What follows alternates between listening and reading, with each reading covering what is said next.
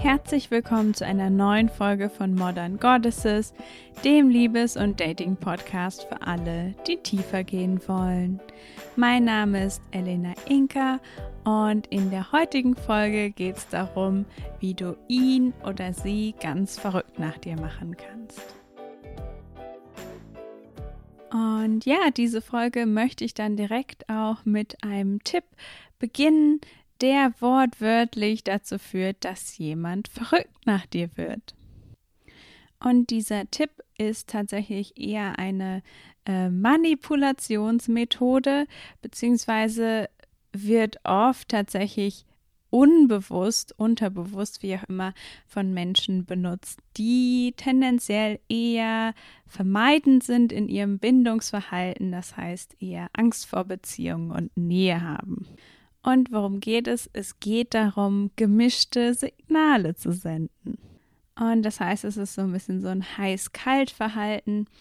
Das heißt, einmal, ähm, genau, bin ich ganz liebevoll, spreche vielleicht über die Zukunft ähm, und ja, bin total ähm, nett einfach. Wir erleben irgendwie schöne, intime Momente zusammen.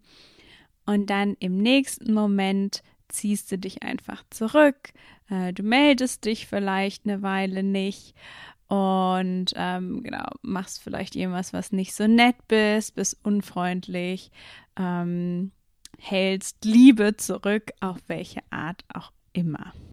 Und warum das für uns äh, so gut funktioniert oder so gut funktioniert, dass äh, jemand dann ja ganz verzweifelt äh, nach uns ist, ist quasi, dass Menschen von Natur aus immer Sicherheit wollen. Das heißt, ähm, ganz ja biologisch gesehen ist es tatsächlich ein Muster einfach, mm, dass wir immer versuchen, ja, dafür zu sorgen, dass wir in Sicherheit sind, dass wir wissen, was um uns herum passiert. Und dann beruhigt sich unser System und wir können uns entspannen.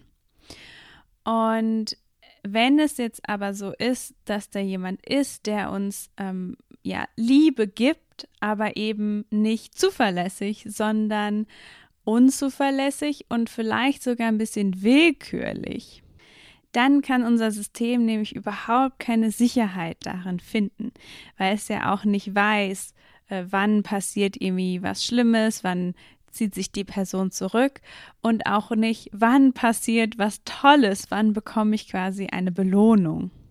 Und beides führt eben dazu, dass wir halt nicht entspannt sind, sondern dass wir eher ganz unruhig werden, was eben sich dann ausdrücken kann, dass wir unruhig sind und quasi diese Person erreichen möchten. Und gute Beispiele dafür sind zum Beispiel Glücksspiel. Also das eine Beispiel ist Glücksspiel. Das heißt, wir haben eine Belohnung, die willkürlich kommt. Wir können die nicht steuern, äh, wir wissen nicht, wann das passiert und wir, genau, werden dann eventuell ganz süchtig nach dem Spiel. Das heißt, da unser Belohnungssystem ist da sehr, sehr stark angesprochen, wenn eben nicht diese Sicherheit da ist, wann das Tolle kommt, aber irgendwie diese Chance darauf besteht. Und genauso ist es, wenn wir in einer Umwelt leben, wo irgendwie schlimme Dinge passieren und wir wissen aber nicht wann, dann ist das auch was, was uns maximal Angst macht. Und auf der einen Seite ist das tatsächlich so, wenn wir das zum Beispiel in der Kindheit erleben, dass wir einen Elternteil haben, der halt nicht sicher ist, sondern der ab und zu ähm, explodiert, der ab und zu gewalttätig wird, der ab und zu vielleicht auch ganz traurig wird, ähm, auf jeden Fall irgendwie dazu führt, dass es uns schlecht geht. Dann ist das was, etwas, was unglaublich traumatisierend einfach auf uns wirkt. Und ein etwas leichteres Beispiel ist vielleicht, ich weiß nicht, ob du dieses Spiel kennst, äh, mit dem, mit so einem Krokodil, wo man die Zähne runterdrückt. Und bei irgendeinem Zahn schnappt das Krokodil dann zu. Und das ist zum Beispiel auch so ein Beispiel dafür, dass wenn wir quasi darauf warten, dass irgendwas Schlimmes passiert, also schlimm in Anführungsstrichen, und wir wissen aber nicht wann, dann löst es halt eine unglaubliche Spannung in uns aus. Und in den gemischten Signalen, also diesem Verhalten von ja, Zuckerbrot und Peitsche, heiß und kalt, äh, Liebesbekundung und Rückzug, sind eben diese beiden Elemente enthalten, ähm, die ja einfach eine unglaubliche Unsicherheit in uns auslösen. Und weil wir als Menschen einfach ein Bedürfnis nach Sicherheit haben, fühlen wir uns dann unglaublich zu diesem Menschen hingezogen. Und natürlich auch, weil wir nie wissen, wann die positive Belohnung kommen könnte. Und obwohl wir quasi rein von der Logik her äh, mit jemandem glücklich wären, der immer nett zu uns ist und uns immer Liebe gibt, ähm, löst das einfach halt eher ein sicheres Gefühl aus. Das heißt, wir fühlen uns eher entspannt und eben nicht verrückt. Also wir müssen dann nicht die ganze Zeit bei der Person sein, sondern wir fühlen uns halt sowieso sicher und können uns entspannen. Und das heißt, diese Methode funktioniert ziemlich gut, führt sehr, sehr wahrscheinlich nicht zu einer gesunden, glücklichen Beziehung. Aber es hilft dir auf jeden Fall, jemanden an dich zu binden oder verrückt nach dir zu machen, ähm, den du gerade gerne haben möchtest. Also ich würde das jetzt nicht unbedingt empfehlen, ähm, aber es ist auf jeden Fall sehr gut, das zu kennen, auch für den Fall, dass ja du jemanden triffst, bei dem eben genau dieses Verhalten passiert. Also dass die Person an einem Tag total nett zu dir ist, Zukunftspläne macht und am nächsten sich halt zurückzieht. Und dann kannst du eben auch schauen, so wie fühlt sich das für mich an und dann eben auch spüren, dass es halt eher so eine negative Dringlichkeit ist, als dass du dich wirklich ja gut fühlst. Und wenn das passiert, renn. Such dir lieber jemand anderen, äh, der oder die dir ja dauerhaft eine gesunde und schöne Partnerschaft bieten kann. Und ja, sagen wir mal, etwas gesündere Tipps, um quasi deine Wertigkeit zu erhöhen oder es wahrscheinlicher zu machen, ähm, dass jemand dich toll findet, ist zum Beispiel ja deinen eigenen Wert dadurch zu steigern, dass du eben nicht die ganze Zeit verfügbar bist für jemanden, der deiner Zeit einfach nicht wert ist.